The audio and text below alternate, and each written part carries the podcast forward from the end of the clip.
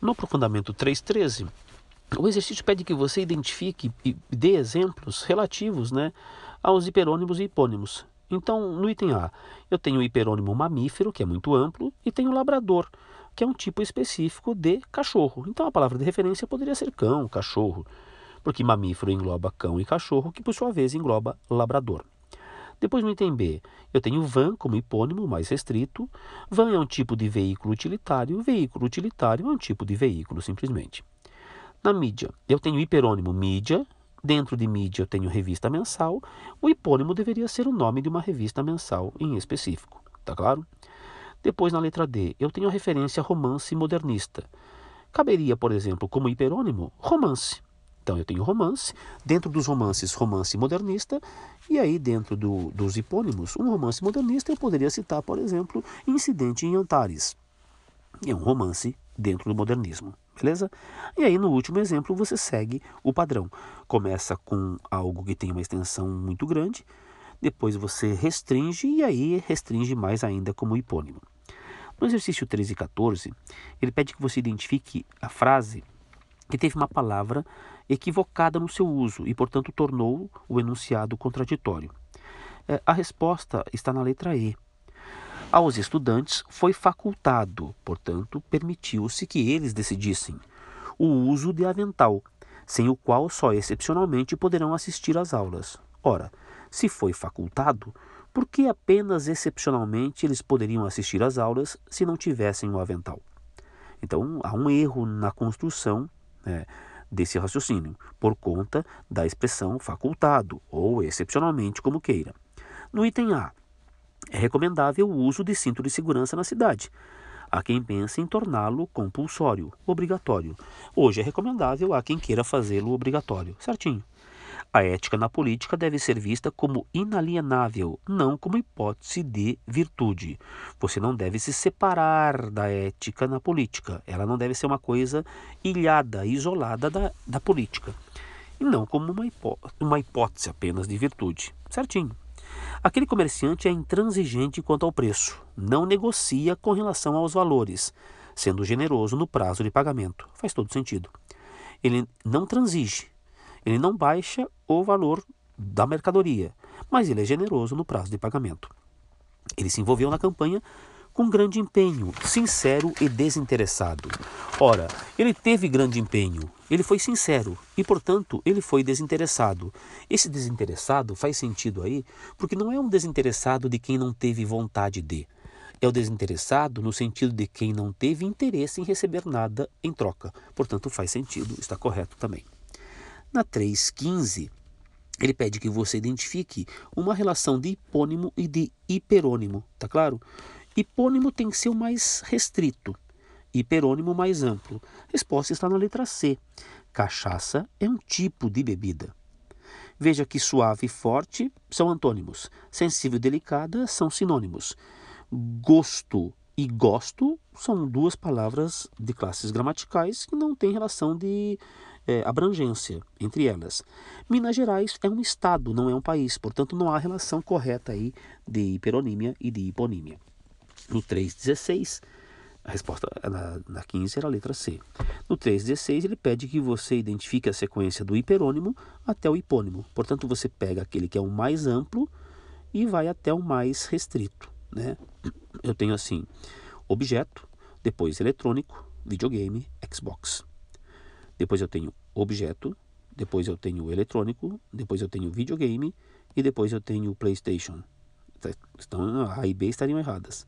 Eu tenho objeto, eu tenho videogame, eu tenho Wii e eu tenho eletrônico, quase. Eu tenho eletrônico, eu tenho Xbox, eu tenho Wii e eu tenho objeto. Não. A resposta está na última, né? Começo com objeto, vou para eletrônico, passo por videogame, o tipo de videogame, PlayStation. Na 317, o que ele propõe para a gente é a noção de extensão e de compreensão, para que você perceba uh, qual é aquele que tem um sentido mais amplo e, portanto, de extensão mais ampla e de compreensão mais restrita, e vice-versa. Então veja, voto, voto não válido, voto nulo, correspondem a uma ordem crescente de extensão. Voto é o mais amplo na extensão. Voto não válido é, é, o do meio. O voto nulo é o mais específico.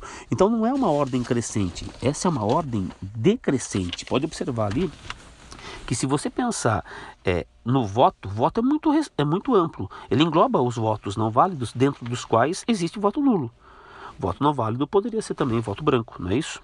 Depois, eleitor de 18 anos, eleitor e cidadão correspondem a uma ordem decrescente de compreensão. Veja, o mais amplo é cidadão, está lá no final da lista. Dentro de cidadão eu tenho eleitor, e dentro de eleitor eu tenho eleitor maior de 18 anos. Qual eu entendo de maneira mais precisa? O mais específico. Então, de maneira mais precisa, é eleitor maior de 18 anos.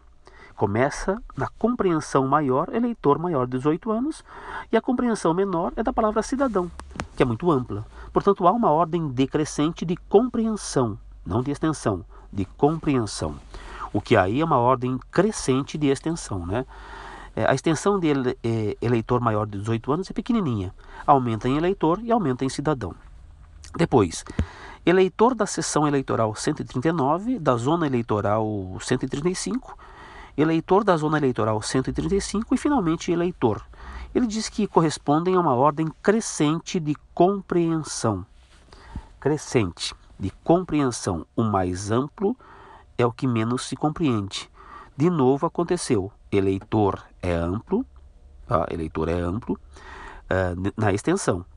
Portanto, na compreensão, ele é bem restrito.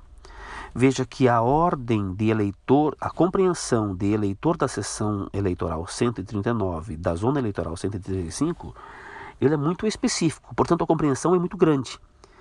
Como ele tem uma extensão pequenininha, ele é muito específico, a compreensão é imensa. Se a compreensão é imensa, é porque a gente vai saindo de uma grande compreensão, diminuindo a compreensão. Afinal de contas, eleitor é muito vago. Portanto, está errada, está errado o item 3. Logo, o que a gente tem aí é a resposta à letra B. Só a 2 é a correta. Na última, você tem uma, um comentário né, do professor Luiz, Luiz Carlos Alberto Faraco, da Federal, inclusive, da Federal do Paraná, sobre o que querem fazer com a língua portuguesa, o que queriam fazer, o que propunham para a língua portuguesa. Então ele diz assim: é vandalismo ortográfico o que propõe os simplificadores da ortografia, que contam com a simpatia de senadores da Comissão de Educação do Senado. Por que, que é vandalismo? Porque tal reforma, que afeta muitas palavras, teria custos astronômicos. Então fica bem claro que ele é contrário à reforma.